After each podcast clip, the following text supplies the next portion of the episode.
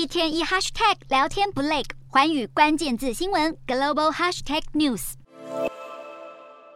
俄乌战争开打至今已满七个月，战事持续进行，国际社会都在关注何时能终止。然而，俄乌双方似乎没有议和的意愿。近日，俄罗斯总统普丁签署了新的动员令，宣告要再征召三十万兵力。乌克兰总统泽伦斯基则对透过谈判来结束军事冲突不抱任何希望，认为还是要透过军事手段才能实现目标。眼看俄乌双方没有休战的意思，但是远在东亚地区的中国却大声疾呼，俄乌应该要对话谈判、停火止战，同时表示希望国际社会能创造条件及空间。今天的国际新闻评论要来谈谈原本。本中国对于俄乌战争的态度相当暧昧，今年上半年开打之初不愿介入且保持一定的距离，如今却不厌其烦抢当和事佬，力促俄乌两国进行对话谈判。问题是中国为何态度转为积极呢？眼看俄乌冲突情势对俄罗斯越来越不利，整体战事发展跟普丁的期待有所落差，不但无法速战速决，甚至还节节败退。与此同时，国际社会的制裁动作还在持续进行。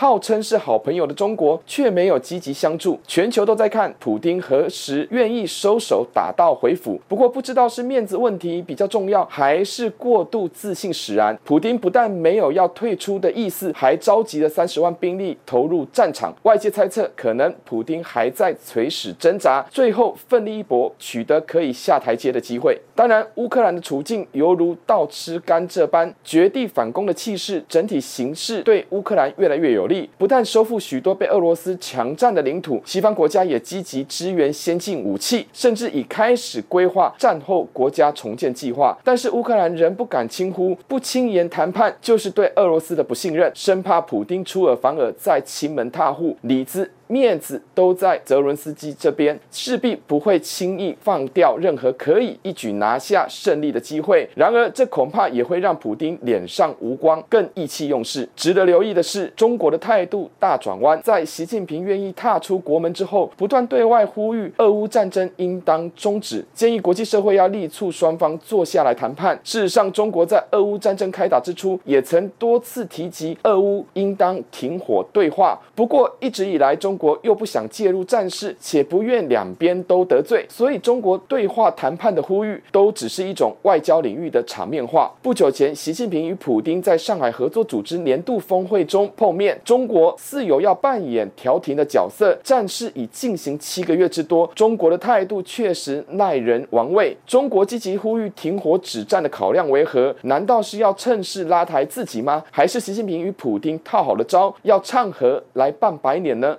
其实中国是基于自身利益的盘算，从冷漠到积极呼吁，这样的转折也有着内部政局的顾虑。显然，如同之前的评论分析，习近平要开始展现先安内再攘外的能耐。从外部政治形势来看，中国自然可以利用与俄罗斯交好的关系。向国际社会证明有劝降普丁的能力，借以扭转整体国际形势发展，一来改善国家形象，二来垫高国际地位及影响力。除了国际政治的考量之外，中国也相当在意俄乌战争对全球经贸形势的影响，尤其是战争歹戏拖棚，将可能会冲击国际能源供给的稳定，进而加剧全球通膨问题。这对已经面临改革开放以来经济困顿最严重的中国来说，外部经济形势的诡谲多变，将让中国经济形势更为不利。特别是美国早已拉起抗中的防线，近期还积极拉帮结派，建立隔绝中国在外的全球供应链。中国如果要另起炉灶，建立可以和西方国家抗衡的经济体系，那么如何协助俄罗斯脱离战场就相当重要。现实上，中国的如意算盘恐怕会落得失败的收场。主要原因在于中国唱和的条件相当有限，就算和俄罗斯关系友好，仍难以对普丁的决定发挥绝对影响力。自从今年二月初，普丁参加完北京冬奥开幕仪式后，转身向乌克兰开战，以及中国驻乌克兰大使馆慢半拍、无法撤侨的窘境。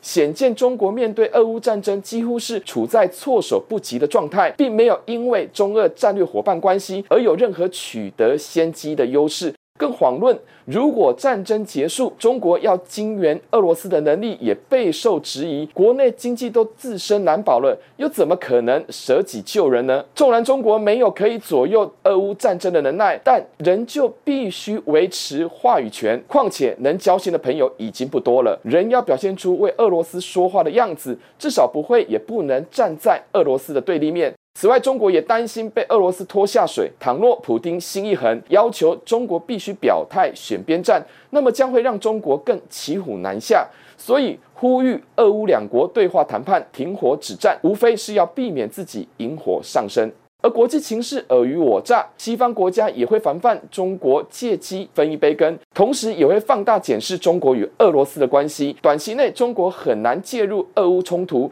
长期来看，中国的国际处境也无法因此而有所转变。瞄准新南向商机，剖析东南亚发展。我是主播叶思敏，每周五晚间九点记得锁定。看见新东协就在环宇新闻 MOD 五零一中加八五凯播二二二及环宇新闻 YouTube 同步首播。